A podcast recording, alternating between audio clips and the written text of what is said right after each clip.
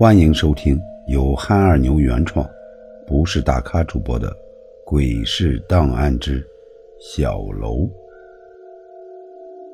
现在汽车拐了一个弯，进了一条小巷子里，到了。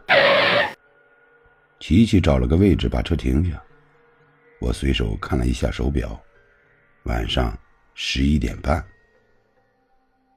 下了车。我就感觉一阵凉意袭来。这大夏天的怎么会有凉意呢？真是奇怪。这个房子我其实也没有来过，只不过资料显示地处偏僻，房东想把房子出租出去，就在我们公司登记了，然后把房子的位置发给了公司。但是真的来了，我感觉这地方不只是偏僻，甚至……还有点荒凉，不知道这位姑娘会不会租？估计是悬了。琪琪，这地方这么偏僻，你看，要不咱们明天看看别的房子吧？我试探的问道。不用了，走吧，带我去看看房子。琪琪不以为然的说道。我听琪琪这语气。不像是不乐意的样子，心里顿时好受了一点。最起码这个位置，这姑娘并不介意。可是话说回来，这个地方她一个女孩子，用来做什么呢？我一边走一边问：“琪琪，您租这房子干啥呢？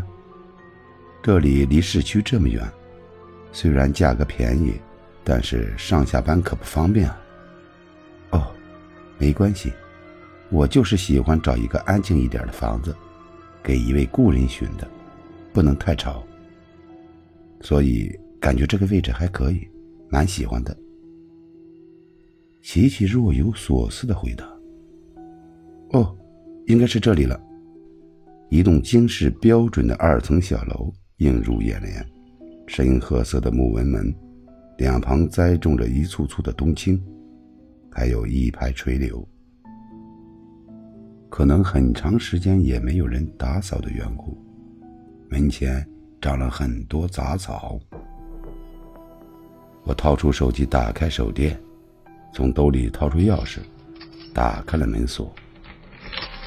可能因为长时间没有开门的原因，开门的时候发出来吱呀的响声。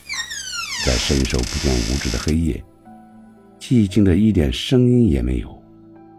忽然听到这个声音，我不由得打了一个冷战，心里直发毛。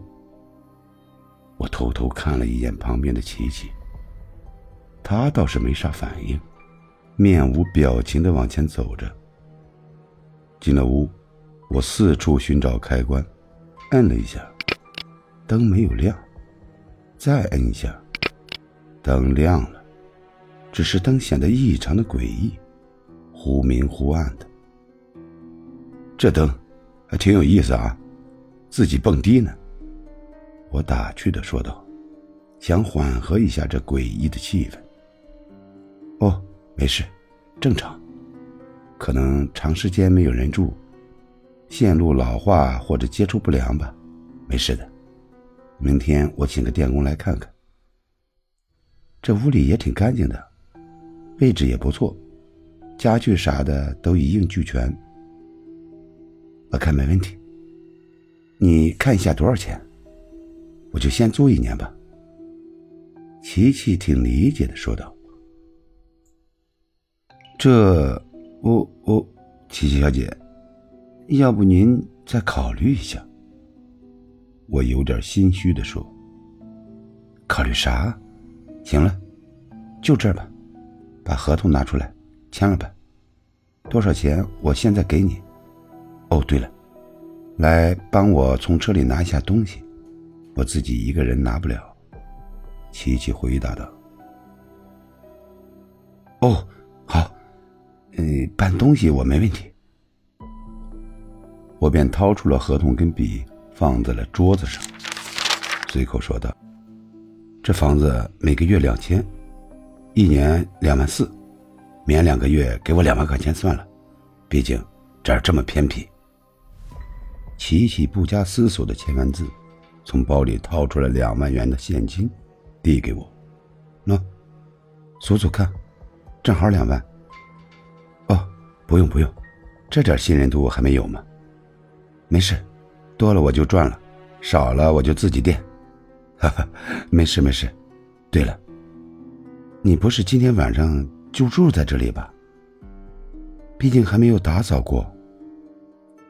我一看这么顺利，再一想，他还要让我帮他搬东西，我敢肯定，他今天晚上一定是要住在这里了。